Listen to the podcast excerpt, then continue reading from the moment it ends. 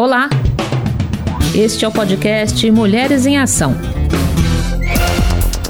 Neste episódio, vamos falar com a economista Dirlene Marques, da coordenação da Rede Jubileu Sul Brasil e membro da Rede Feminista, sobre moradia e contexto socioeconômico.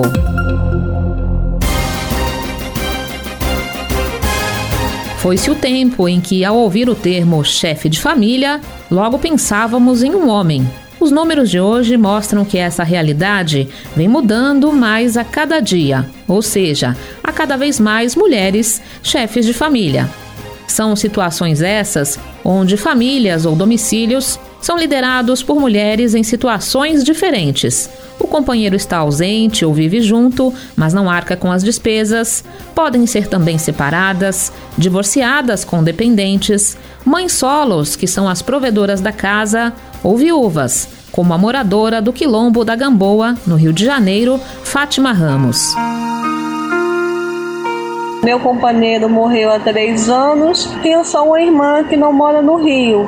Ela também é mãe solo. Ela cria duas filhas, uma com deficiência não 100%, mas 60%, quase 70% de deficiência visual. Então, é muito difícil a mãe solo cuidar de filhos.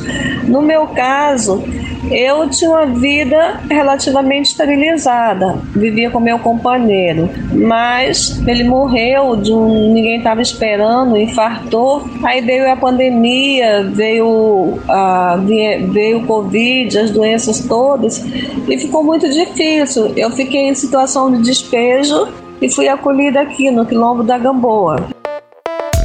Dados de 2021 da Fundação João Pinheiro mostram que 15 milhões de moradias inadequadas eram ocupadas por mulheres, número que representa 60% do total no Brasil.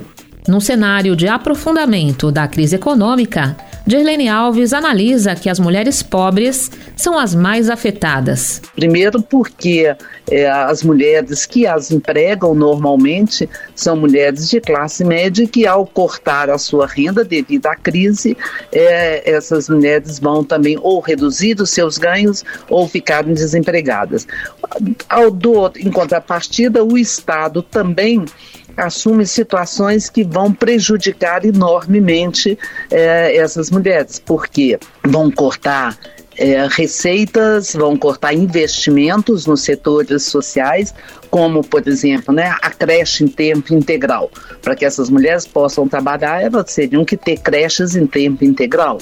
Então, é claro que as condições no Brasil de hoje, que é uma situação de crise é, intensa do sistema capitalista, as mulheres trabalhadoras, em especial dos trabalhos mais precarizados, vão sofrer enormemente essas consequências. Para a especialista, vivemos um tempo de profunda crise do sistema capitalista. A exploração dos mais vulneráveis, nesta base, as mulheres negras, está no cerne do sistema capitalista neoliberal. Nós estamos falando sociedade capitalista que é pautada pela desigualdade. Então, é claro que essa desigualdade significa diferentes formas de tratamento eh, daqueles setores que são os discriminados. E a discriminação é fundamental para o capitalismo porque ele pode aumentar o seu nível de exploração. Dados sobre o déficit habitacional no Brasil apontam que a questão da moradia digna é ainda um sonho distante para as mulheres que lidam com um cenário econômico que as empurra cada vez mais